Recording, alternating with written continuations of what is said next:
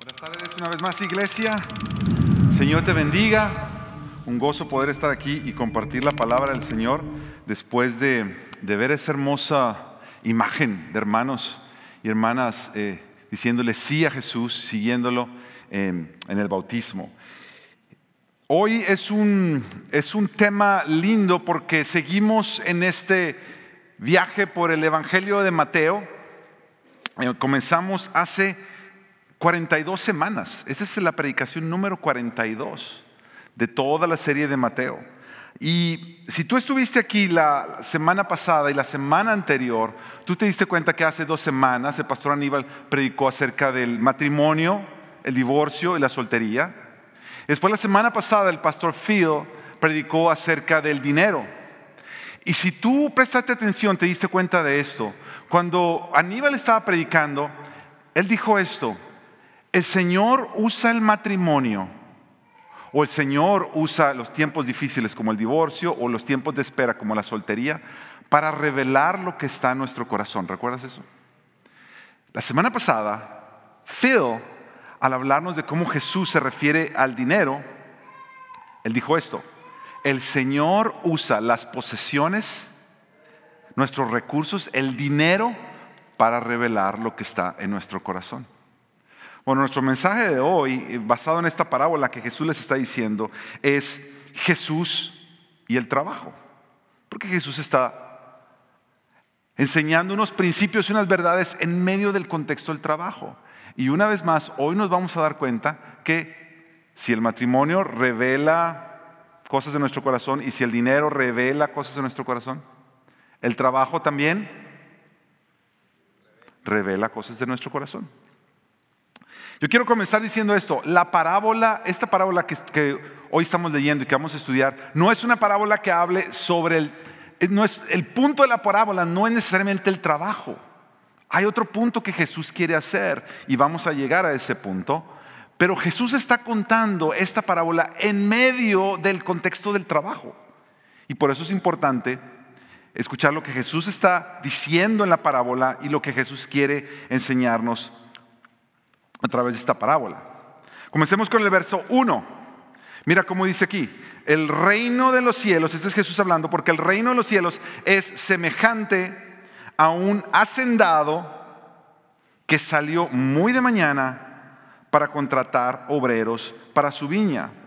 Jesús está diciendo que el reino de Dios se asemeja, Él nos va a pintar un cuadro, Él nos va a contar una historia y Él quiere que aprendamos algo de esta historia que está relacionado con cómo Dios hace las cosas en su reino. Mantén eso en, tu mente y en tu corazón. El hacendado sale temprano a trabajar, contrata obreros para su viña. Yo quisiera entonces dividir nuestro mensaje de hoy en tres secciones. Número uno, la primera va a ser el trabajo y la bendición de Dios.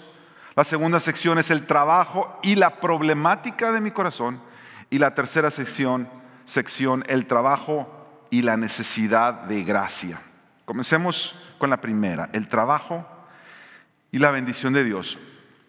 Mira, tú sabes que nosotros hemos dicho esto varias veces desde este púlpito y desde esta plataforma. A veces eh, Aníbal lo ha predicado, otras veces me ha tocado predicarlo a mí, pero siempre hemos dicho esto. El trabajo es una bendición de Dios porque Dios nos mandó a trabajar antes de la caída. Amén. Hay gente que dice, ay, si Adán y Eva no hubieran pecado, no tuviéramos que estar trabajando hubiéramos tenido una vacación permanente todo el tiempo, sin hacer nada, nada más ahí acostados tomando el sol, rascándonos la panza. Pero no es así. La Biblia nos muestra claro que desde el principio de los tiempos el corazón de Dios es que el ser humano trabajara, que fuera productivo, que hiciera algo, que diera fruto para Dios y para su gloria. No vamos a ir ahí en los versículos, simplemente los voy a mencionar, pero Génesis 1, tú recuerdas cuando Dios está haciendo todas las cosas y es un versículo que también mencionamos seguido aquí en la iglesia del pueblo, Génesis 1.26, Dios, Dios dice, hagamos al hombre nuestra imagen conforme a nuestra semejanza para que ejerza dominio, lo que nosotros y los teólogos le han llamado el mandato cultural. Dios hace al hombre a su imagen y semejanza, le da dominio sobre la creación y lo envía a trabajar, que dé fruto para Dios. Más adelante en Génesis 2, todavía antes de la caída, la caída sucede en Génesis 3, Génesis 2 dice que el Señor Dios tomó al hombre y lo puso en el huerto del Edén para que lo cultivara y lo cuidara. Dime tú si eso no es trabajo. Que Dios tomara al ser humano y lo pusiera en el jardín. Y el primer oficio del ser humano fue jardinero. Y los jardineros dicen amén. le da esta encomienda de que, de que cultive este bello lugar que Dios le ha dado. Y lo invita a ser parte de lo que Dios ha hecho. Mira qué imagen más bonita.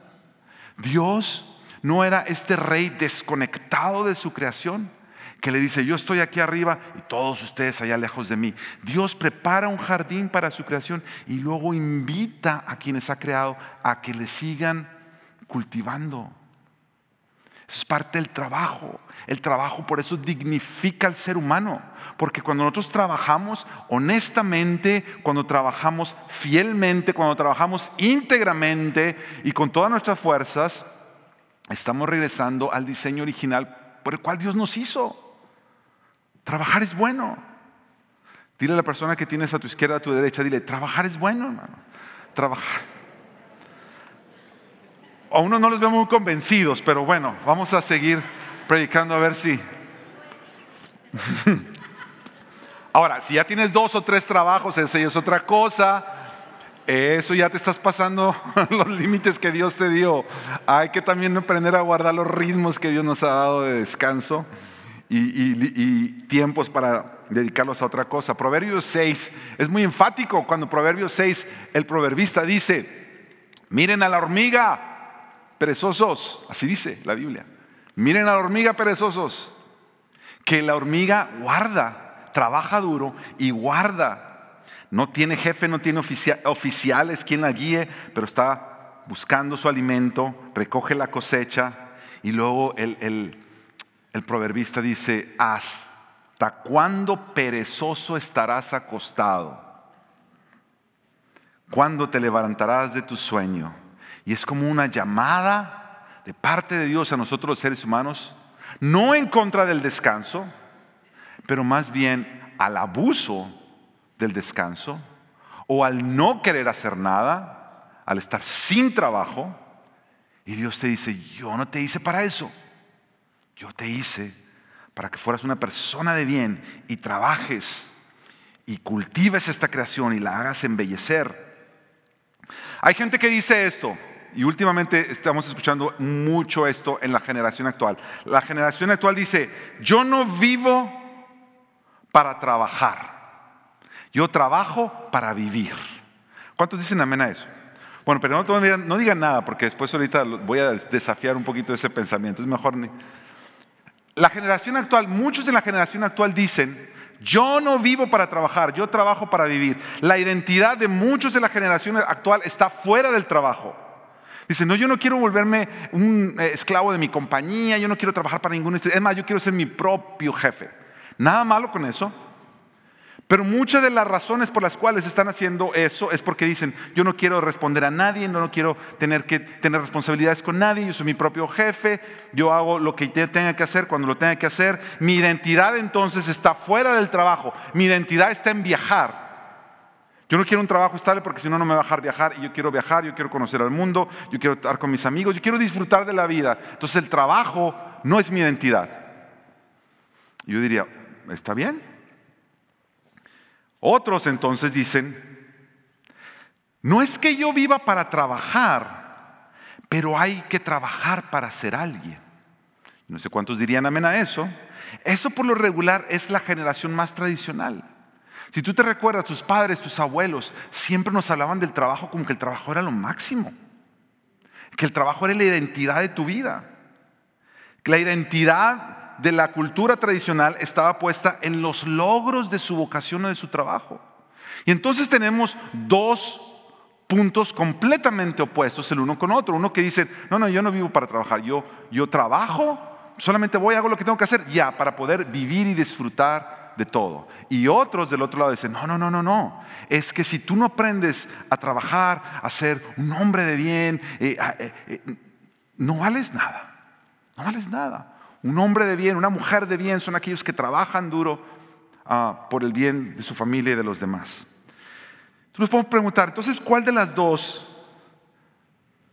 cuál de las dos posiciones es aquella que debemos de asumir? Y antes yo darte una respuesta, yo quiero contarte una ilustración a la cual estuve pensando. Imagínate que tenemos un papá y este papá tiene un hijo de 10 años. Y este papá ama tanto a su hijo que quiere enseñarle a ser precisamente eso, una persona de bien, una persona que contribuye a la sociedad, una persona que trabaja y aprenda a servir a su prójimo, aprenda a honrarlo a él como su papá. Entonces su papá le empieza a enseñar todos los días una serie de, habilidades, cómo puedes, eh, no sé, hacer ciertos trabajos alrededor de la casa, en el jardín mismo, etcétera, etcétera. Y el papá entonces todos los días le da estas dos horas donde el niño tiene que trabajar. Pero luego que trabaja el niño, esas dos horas, su papá le dice, y ahora vamos a tener dos horas para salir a jugar fútbol afuera en el parque, disfrutar de la creación y hacer todo lo que tenemos que hacer. Y ellos hacen esos dos horas de trabajo y dos horas de disfrutar todos los días. Ahora, imagínate que el hijo, después de estar haciendo esto por semanas y semanas, el hijo un día le dice a su papá, ¿sabes qué papi? Ah, a mí no me importa tanto eso de trabajar, no me gusta. Yo lo hago porque tú me lo pides, pero más bien lo que yo estoy anhelando es estar contigo y disfrutar mi tiempo contigo jugando fútbol. ¿Tú crees que eso el papá lo, honraría, lo haría sentir bien contento? Antes que respondes, déjame te digo la otra opción. Que el niño entonces un día le dijera a su papá, papi, ¿sabes qué? Hoy no puedo salir a jugar contigo como siempre salemos porque tengo unos trabajos que me han quedado pendientes de los que me has puesto y pues no te puedo dar tiempo, entonces voy a seguir trabajando. ¿Tú crees que el papá se sentiría honrado de esa respuesta? La pregunta es, ¿cuál de los dos escenarios escogería el papá. Y obviamente cualquiera que ha tenido una relación con un hijo o un subordinado, tú dirías, ninguna de las dos, porque las dos son importantes. No puedes quitar una para dejar la otra. Las dos son importantes. El papá escogería las dos porque tanto las tareas como los juegos tienen un propósito en la vida de su hijo. Y el padre quiere que el hijo haga los dos. Tú no puedes, tú y yo, no podemos, no podemos creernos el cuento de que tú tienes que escoger cómo la generación actual ve el trabajo, que el trabajo no sirve, es mejor disfrutar la vida. Y tampoco puedes creer el cuento de la generación tradicional que dice, lo único que importa es el trabajo, porque esa no es la manera que la Biblia lo muestra. La Biblia muestra que los dos son importantes. Así como para este papá, no hay dicotomía, no hay, no hay esta sobre esta, sino los dos son importantes. No hay división. Cualquier papá o mamá entendería que no hay división. La pregunta, mi hermano y mi hermana, es entonces, ¿por qué tú sí haces división con Dios? ¿Por qué tú sí cuando se trata de trabajar y disfrutar la vida, haces una división? Y tú dices, el trabajo es nada más algo que tengo que hacer para que me den el cheque y yo pueda hacer lo que tengo que hacer. O hay algunos que dicen, es que si yo no trabajo, no, no, siento que no siento que vivo. ¿Por qué si nosotros hacemos una división en la vida con nuestra propia vida? Cuando en un ejemplo así todos entenderíamos que el Padre se agrada de los dos. La manera correcta de ver entonces el trabajo no es trabajar para vivir, pero tampoco es vivir para trabajar. Lo que la Biblia nos invita a hacer y considerar y a vivir es vivir y trabajar para la gloria de Dios. Ese es el modelo de Dios. Eso es lo que Dios quiere, como Dios quiere que tú veas la vida. Tú vives y tú trabajas para la gloria de Dios. No hay división. No importa cuál sea tu trabajo. Porque si Dios te dio ese trabajo, por algo te lo dio como el padre que por algo puso a su hijo a trabajar de esa manera. Hay algo que quiere que aprendas. Hay gente a tu alrededor que él quiere que tú bendigas. El trabajo es una bendición de Dios. Y como todos trabajamos, de alguna manera u otra, todos trabajamos, eh, aún hay algunos que dicen cuando el, marido está presentando a su esposa, ¿y tú en qué trabajas? El marido dice, yo hago todo eso, y tu esposa, no, ella no trabaja, ella se queda en la casa. ¿Tú sabes que ser ama de hogar es un trabajo? Nunca digas, no trabaja, ella se queda en la casa. Ese es un trabajo. Todos trabajamos. A los que están estudiando, eso es un trabajo. Ese es tu trabajo. Tú estás siendo productivo, estás estudiando, te estás preparando. Todos trabajamos. Los únicos que no trabajan son los que no trabajan y tienen que ponerse a trabajar. Mira cómo esto nos lleva a la segunda sección, el trabajo y la problemática de mi corazón, porque aquí es donde el, eh, el, trabajo es dado por Dios no solamente para embellecer la creación y para honrarlo a Él, sino el trabajo es dado por Dios para que Él nos enseñe lo que está en nuestro corazón. Mira el versículo 11 de esta historia que Jesús está contando. Tú eh, eh, mi esposa leyó la historia hace rato, es este hacendado, llama a estos trabajadores, hay unos que los llaman muy temprano, ahorita lo vamos a ver más detenido, pero solamente para repasar la historia, hay unos que llama bien temprano y le dice, te contrato todo el día y te pago tanto. Y ellos dicen, está bien. Pero luego el día pasa y entonces el hacendado contrata a otros más tarde y les dice, te voy a pagar. No dice la historia cuánto dice que les va a pagar, nomás dice, te voy a pagar. Contrata a otros más tarde, otros más tarde. Al final Contrata a unos casi al terminarse el día, que nada más fueron a trabajar desde cuenta una hora. Entonces cuando los llaman, al, al final del día los llaman y les van a pagar a todos, llaman primero a los últimos que llegaron a trabajar. Y cuando los primeros ven lo que les están pagando los últimos y les están pagando lo que el hacendado les dijo a los primeros, la misma cantidad, ellos dicen, wow, si le van a pagar eso a ellos, ¿cuánto me van a pagar a mí? Y resulta que le pagaron lo que el hacendado le dijo. Y se molestaron. Porque dijeron injusticia. Y vamos a entrar ahí dentro de un momento. Lo que yo quiero que tú veas ahora es el versículo 11. Cuando reciben su paga, mira cómo dice, y al recibir lo que hacen ellos, murmuraban. ¿Contra quién? Contra el hacendado. Diciendo, ¿cómo se atreve este hombre a pagarnos lo que nos pagó? ¿No se acordaban que es lo que les había dicho? Mira, el trabajo es una de las esferas de nuestra vida, es una de las áreas de nuestra vida que Dios nos ha dado para vivir, para honrarlo, para aprender lo que hay en nuestro corazón, porque en el trabajo es una de las pocas áreas donde nos relacionamos con gente de diferente manera. Dependiendo de nuestra posición en el trabajo, tú te relacionas con alguien y eso demanda algo de ti para ellos. Demanda cómo tú los vas a tratar, cómo tú los vas a ver. Por ejemplo, en el trabajo, algunos aquí tienen supervisores o todos los que trabajamos tenemos algún jefe. Hay alguien que está arriba de nosotros, hay una autoridad en nuestro trabajo. Todos los que trabajamos, la mayoría, tenemos colegas, compañeros de trabajo que están haciendo lo mismo que nosotros estamos haciendo. Y en muchos de los que trabajan se les ha dado la oportunidad de tener subordinados. Es decir, hay gente que está abajo de ti, sobre la cual tú eres autoridad y tú ejerces ah, autoridad sobre esos trabajadores. Entonces mira, tres áreas, gente que tienes como autoridad, gente que tienes a la par y algunos gente que tienen hacia la que tienen que guiar y, supervisar. Y aquí eso se empieza a poner interesante todo el trabajo, porque cada uno de ellos pide algo de tu corazón. Si tú eres alguien que nada más dice, mira, yo ahí no me meto con nadie, nomás voy y trabajo y hago lo que tengo que hacer, está bien, tú lo dices, voy y hago mi trabajo. Pero de todas maneras, ¿cómo tú respondes a lo que tu jefe te pida o te diga, cuando tú consideras que eso no está bien, dice algo de ti, dice algo del trabajo, dice algo del jefe, la manera que tú tratas a tus compañeros o tus colegas, la manera que tú hablas a aquellos que tienen a, tu cargo. Dios quiere que tú seas respetuoso con tu trato con la autoridad.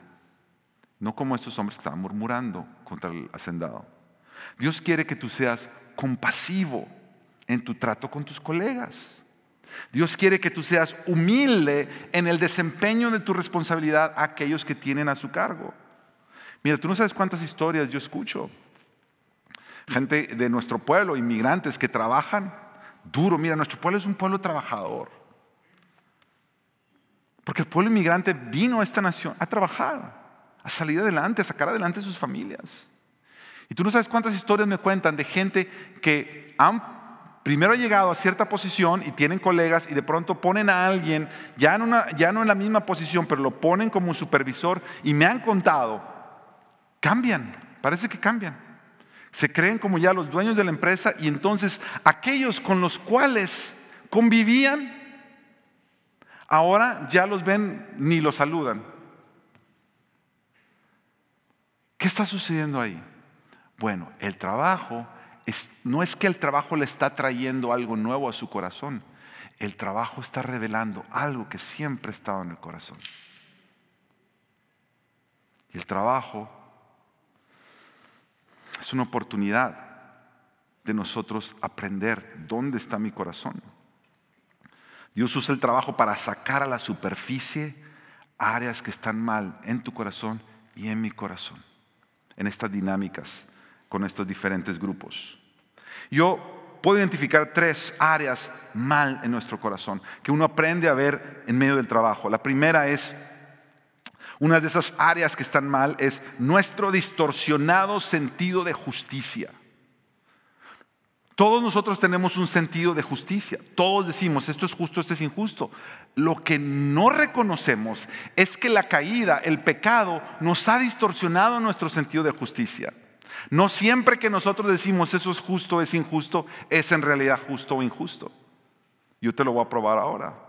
Mira Mateo 22, cuando dice, el hacendado vino con estos primeros trabajadores tempranito de la mañana, 6 de la mañana, habiendo convenido con los obreros, en un denario al día los envió a su viña.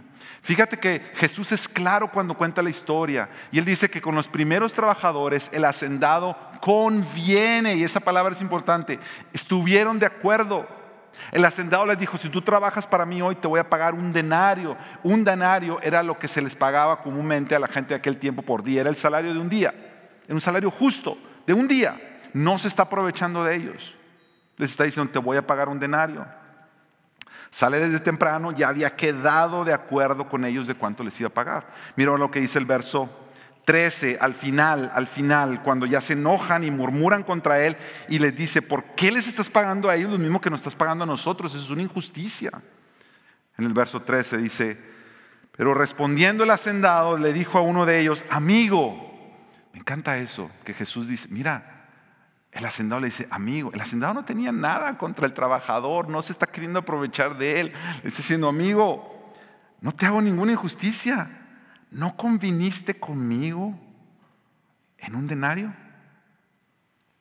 En eso acordamos. ¿Por qué te enojas si te estoy pagando lo que te prometí que te iba a pagar? Ellos le están acusando de una injusticia. Y quizá algunos de aquí cuando están viendo la historia dicen, sí, pero es que eso es injusto.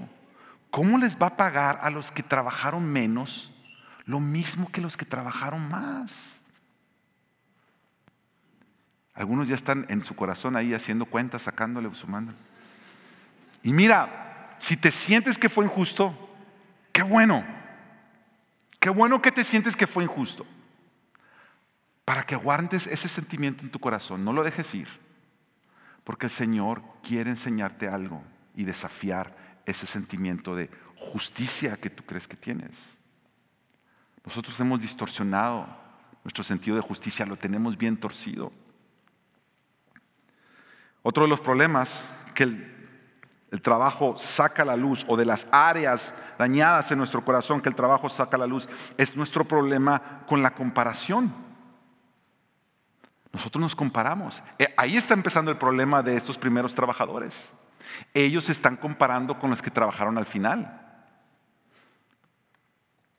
Ahí es donde está empezando el problema de ellos. Porque ellos dicen, no es justo, porque si ellos trabajaron una hora y yo trabajé 12? En aquellos tiempos muchas jornadas de trabajo eran jornadas de 12 horas. Si yo trabajé 12 y él trabajó una, ¿por qué le están pagando lo mismo? Se ve injusto, ¿verdad? Y el trabajador dice, ¿por qué? ¿Y sabes dónde empieza el problema? En el compararse. Porque si él ya tenía un acuerdo con el jefe y el jefe le dijo, te voy a pagar tanto, dale. Pero es cuando yo me empiezo a comparar con el otro, que no es mi jefe, que no me contrató, que está trabajando igual que yo.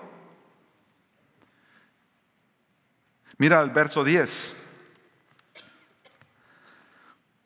Cuando llegaron los que fueron contratados primero, aquí viene la comparación, pensaban, que recibirían más.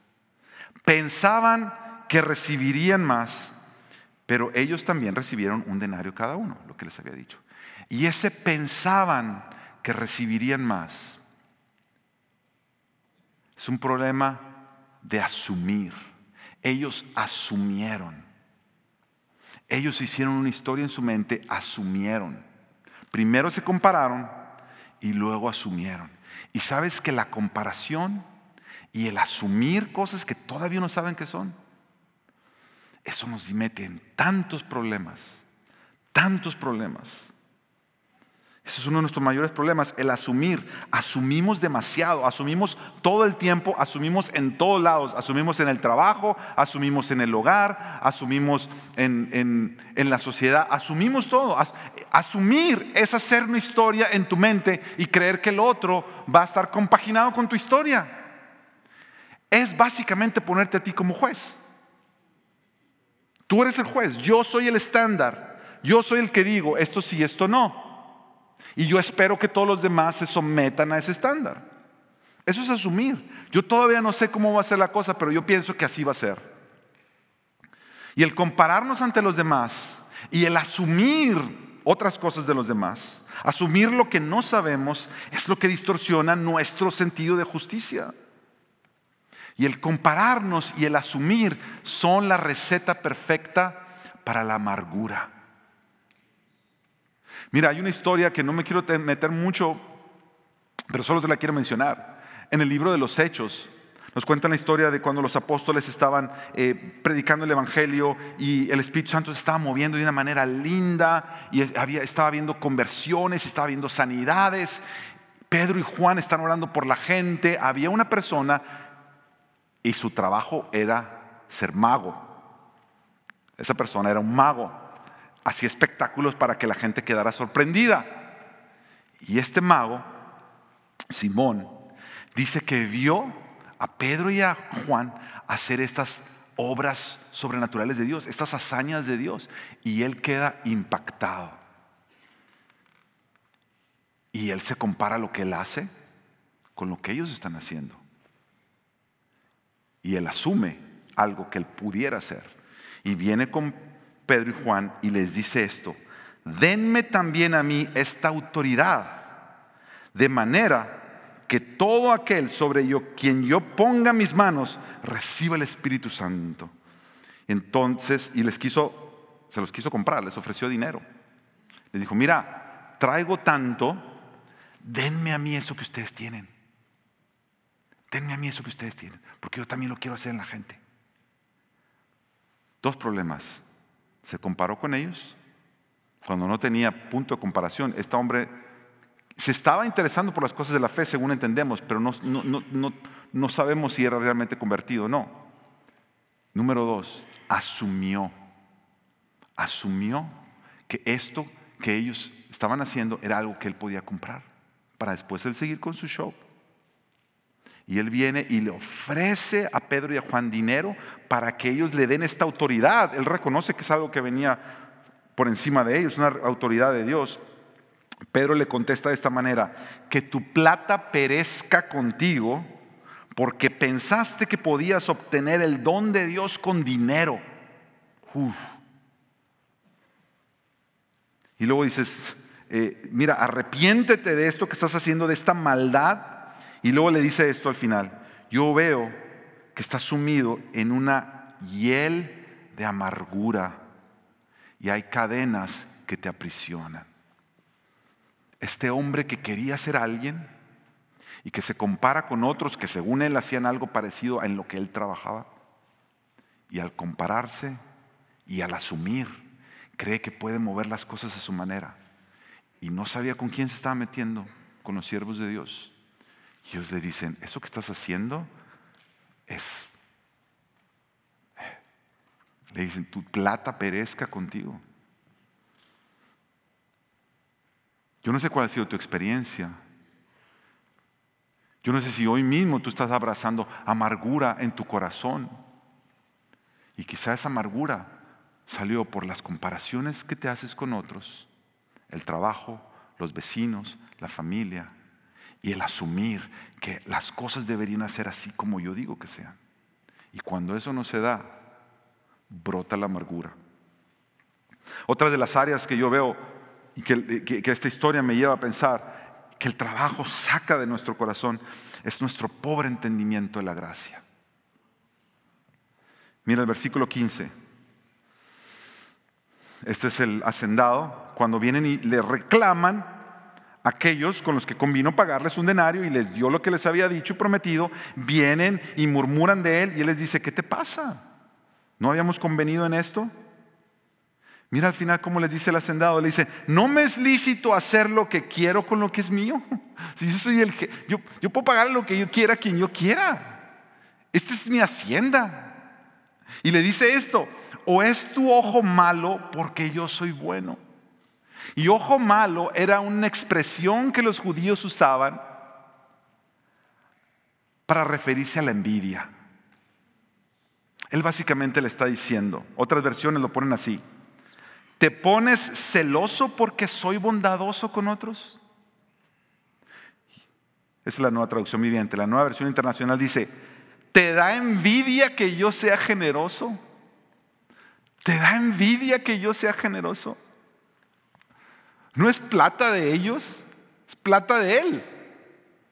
Y Él quiere darle a esa persona más o lo que sea que quiera darle. Y lo que le hacendado está haciendo ver de, de la vida de este trabajador es que este trabajador sentía envidia porque al otro le estaba yendo bien o quizá a su percepción mejor que él porque había trabajado menos. Tú sabes que, mira, yo, me he dado cuenta de una cosa, que si cuando una autoridad te muestra gracia a ti, a ti, cuando una autoridad, alguien que está por encima de ti, alguien que te está dando un favor, alguien que te está ayudando de alguna manera, te muestra gracia, tú le llamas gracia. Pero si esa misma autoridad le muestra gracia a otro, no a ti, le llamas injusticia. Y Dios está diciendo, yo no quiero que aprendas a vivir así. Crees que estás siendo justo, pero te estás amargando la vida. Solamente estás dando a revelar la amargura que llevas en tu corazón. O porque si me lo da a mí, si el jefe hoy me bendijo con esto extra que nunca me había dicho que me iba dado, uh, gloria a Dios, qué bendición. Vienes, lo compartes con los hermanos de tu grupo vida. Me dieron una bendición en el trabajo que no esperaba. Pero si la bendición se la dan al otro y no te la dan a ti, hermano, necesito pedir oración porque mi jefe es un jefe muy injusto. No checa, no checa mi hermano, no checa mi hermana. ¿Sabes qué está pasando? El trabajo está revelando algo que tú tienes en tu corazón. Y lo más triste de todo es que no nada más lo sacas en el trabajo, luego lo sacas en la familia, y lo sacas con tu esposo, con tu esposa, y luego lo sacas con tus hijos, y esa es tu manera de ser con todos. Y sin darte cuenta, tú estás diciendo que eres una persona que crees en la gracia. Claro, mientras te toque a ti. Y es aquí donde nosotros necesitamos la tercera sección, el, trabajo y la necesidad de gracia. Mira, esta parábola que Jesús está trayendo, Jesús la está trayendo como respuesta a lo que Pedro acababa de decir en el capítulo anterior. Si tú te recuerdas en el mensaje pasado, cuando están hablando del dinero, Pedro de pronto, los discípulos de pronto dicen, porque Jesús dice esta verdad, Jesús dice, eh, en verdad les digo que va a ser muy difícil que un rico entre en el reino de los cielos. Y a lo que él se está refiriendo es que alguien que atesora las posesiones de este mundo, por encima de atesorar a Dios, no va a poder entrar al reino de los cielos. Porque para poder entender cómo se vive en el reino de los cielos, tu mayor tesoro es Dios. Todo lo demás es demasiado secundario y se vuelve pobreza comparado al tesoro de conocerlo a Él. Entonces Jesús le dice a los discípulos,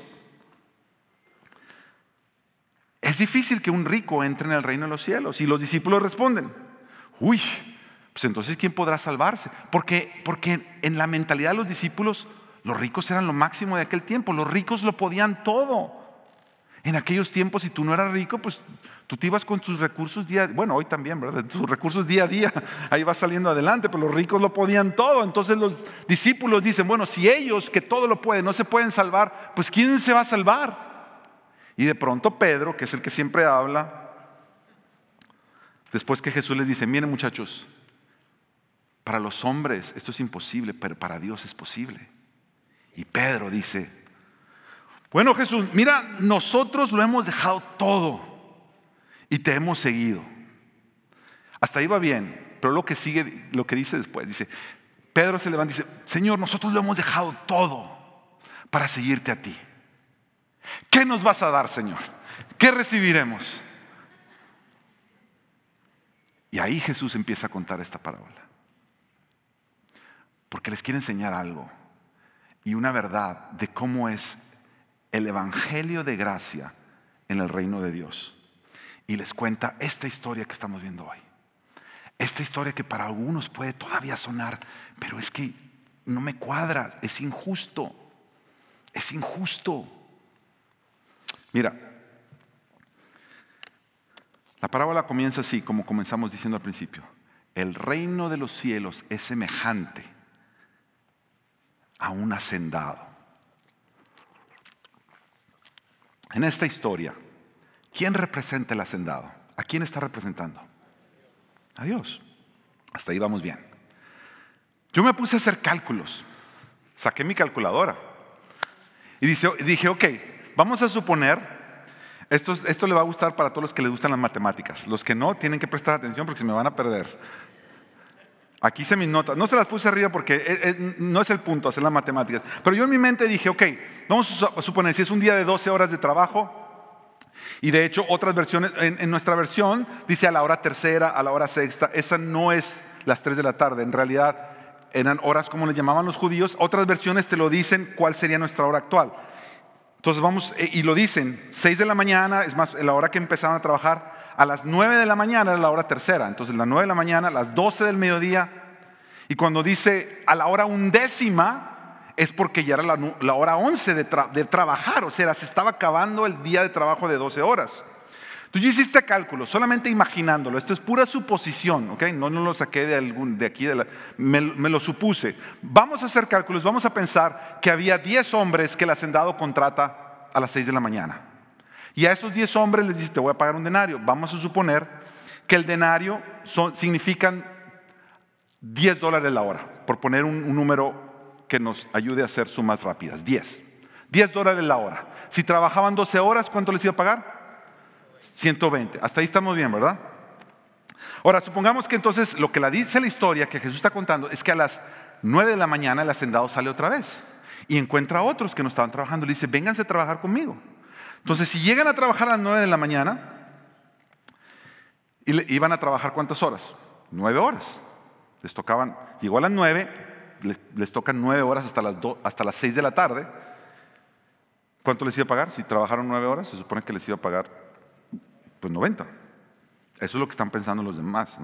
Y luego llega a las 12, vamos a suponer que tenemos otros 10 hombres y también les va, y luego va a trabajar 6 horas porque llegan justo al mediodía y luego llegan los de la hora undécima, los que llegaron a las 5 de la tarde. El trabajo se termina a las 6 de la tarde. Llegan a las 5.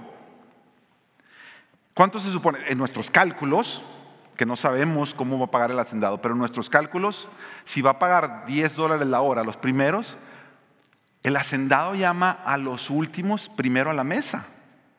Si tú viniste con los primeros y estás ahí en fila y tú ves que les va a pagar, en tu mente cuánto les debe pagar? Pues 10, ¿verdad? Trabajaron una hora, les van a dar 10 dólares. Y tú ves que le pagan 120. Y tú dices, oh, si les dieron 120 a ellos, ¿cuánto me van a dar a mí? Lo que se nos olvidó es que el hacendado ya nos había dicho cuánto nos iba a pagar. Ya nos había dicho, un denario, 120. Entonces ellos van bien contentos, ¿verdad? Pensando en todo lo que iban a gastar. Me voy a comprar un Xbox nuevo, me voy a comprar.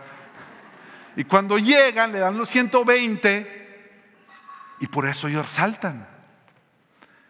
Y mira, aquí es donde yo me puse a hacer matemáticas y me estaba divirtiendo en esto, porque yo no soy, eh, la contadora es mi esposa, yo no soy contador, por eso yo le dije que me revisara mis cuentas.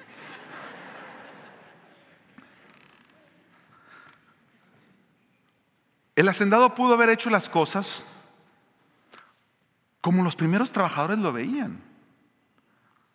No hubieras tenido nada de malo pagarles 10 dólares la hora a los últimos, ¿correcto? ¿No hubiera sido una injusticia para los primeros?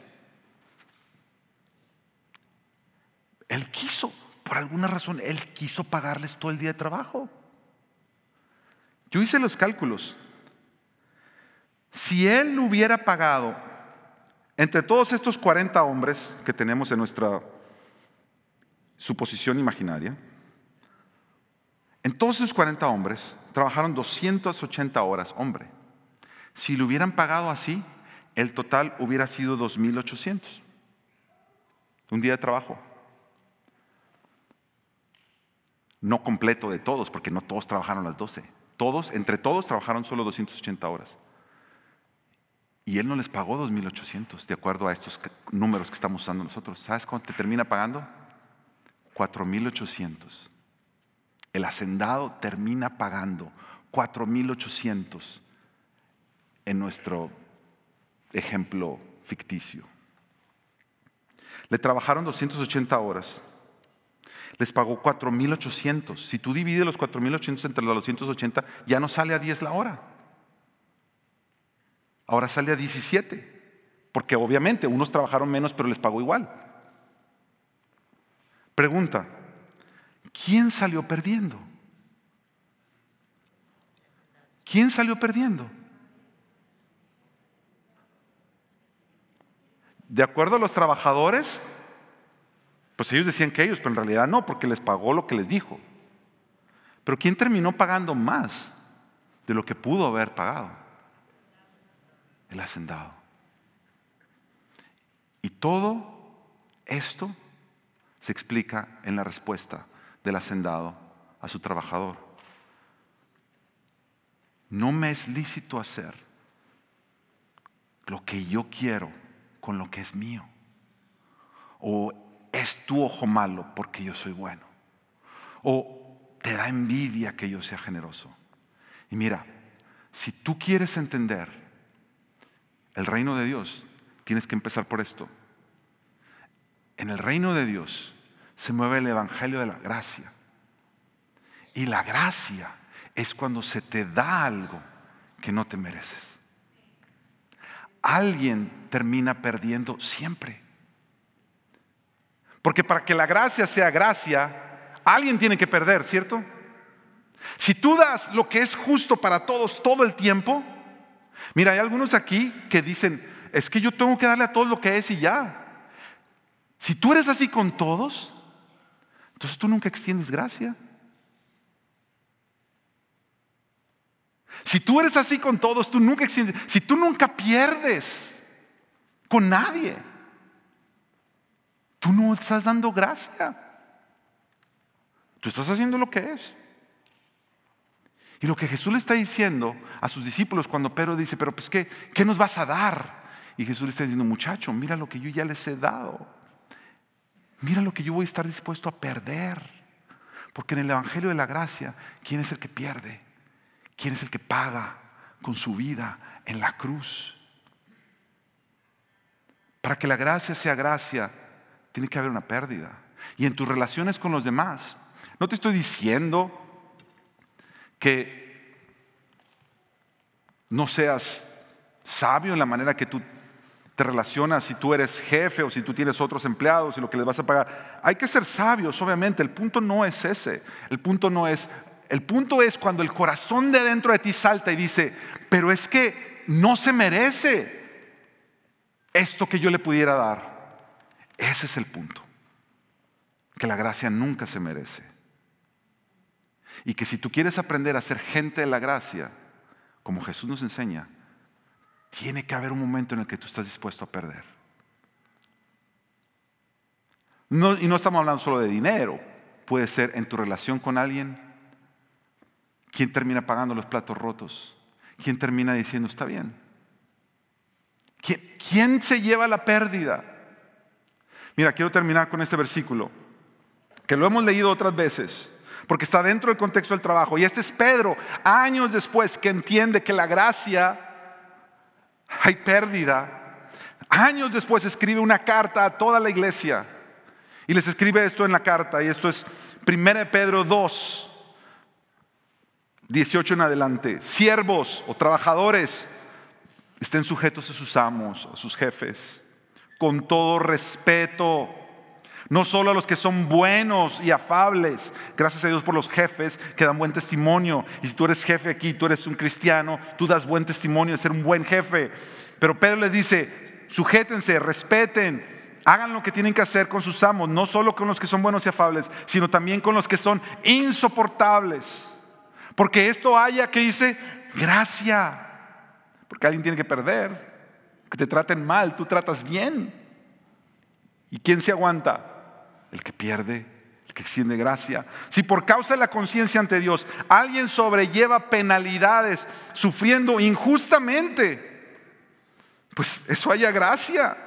Si tú estás sufriendo injustamente, pues qué mérito hay si cuando ustedes pecan y son tratados con severidad, lo soportan con paciencia. Claro, si tú hiciste algo mal y te va mal, eso no es mérito. Ahí no hay gracia, ahí no hay cristianismo. Pero si cuando te tratan mal, tú tratas bien, ese es el camino de Jesús. Si cuando hacen lo bueno sufren por ello y lo soportan con paciencia, esto haya gracia con Dios. Verso 21, porque para este propósito han sido llamados, pues también Cristo, mira lo que dice, Cristo sufrió por ustedes, dejándoles ejemplo para que sigan sus pisadas. ¿Cuáles pisadas? Que Él pagó los platos rotos, Él perdió.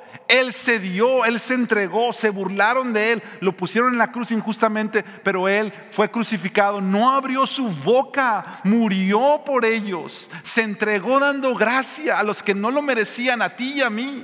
Lo hizo Él. Por este propósito han sido llamados también, Cristo sufrió por ustedes, dejándoles ejemplo para que sigan sus pasos, el cual no cometió pecado, ni engaño alguno se halló en su boca, y quien cuando lo ultrajaban, no respondía ultrajando. Cuando padecía, no amenazaba, sino que se encomendaba a aquel que juzga con justicia. Y mira este último versículo, en el mismo texto, el verso 24. Él mismo, hablando de Jesús. Este es Pedro, que aprendió esto de su Señor. Llevó nuestros pecados en su cuerpo sobre la cruz a mostrarnos gracia a fin de que ahora nosotros muramos al pecado y vivamos a la justicia. Hagamos las cosas como Dios quiere que las hagamos. Porque por sus heridas, ¿qué dice? Ustedes fueron sanados. Esas heridas fueron heridas de gracia. Me tocaban a mí, te tocaban a ti, pero Él las llevó por nosotros. Cuando tú abrazas esa verdad y tú dices, Jesús, Jesús fue el que terminó pagando. Jesús fue el que perdió en la cruz. La injusticia fue sobre él, de nosotros. Y la justicia de Dios se mostró sobre él, castigando a los pecadores, cuando él tomó nuestro lugar. Para que haya gracia siempre tiene que haber una pérdida. Jesús lo mostró con su vida. Y la pregunta es, ¿lo mostraré yo también? Vamos a orar. Señor y Padre, yo te doy gracias por tu palabra y porque tu palabra nos sana y porque tu palabra nos confronta y porque tu palabra nos libera. Yo te pido, Señor, por mis hermanos y hermanas aquí hoy. Y te pido, Señor, que tú hagas una obra profunda en nuestros corazones. Confesamos, Señor, que nuestro sentido de justicia muchas veces está torcido. Confesamos, Señor, que se nos olvida cuando alguien nos dio gracia y lo celebramos y ahora que nos toca a nosotros extender gracia, no queremos porque lo vemos como algo que no es justo. Desármanos, Señor, ante la cruz. Déjanos ver a Jesús una vez más sus heridas sangrando por nosotros y que esas heridas nos sanen, nos sanen la maldad de nuestro corazón, nos sanen nuestro torcido sentido de la injusticia, nos sanen nuestro deseo malsano por compararnos con todos, nos sanen, Señor, el que nosotros necesitamos ser libres, ser sanados, ser hechos nuevos por ti. Te damos gracias en el nombre de Jesús, en el nombre de Jesús.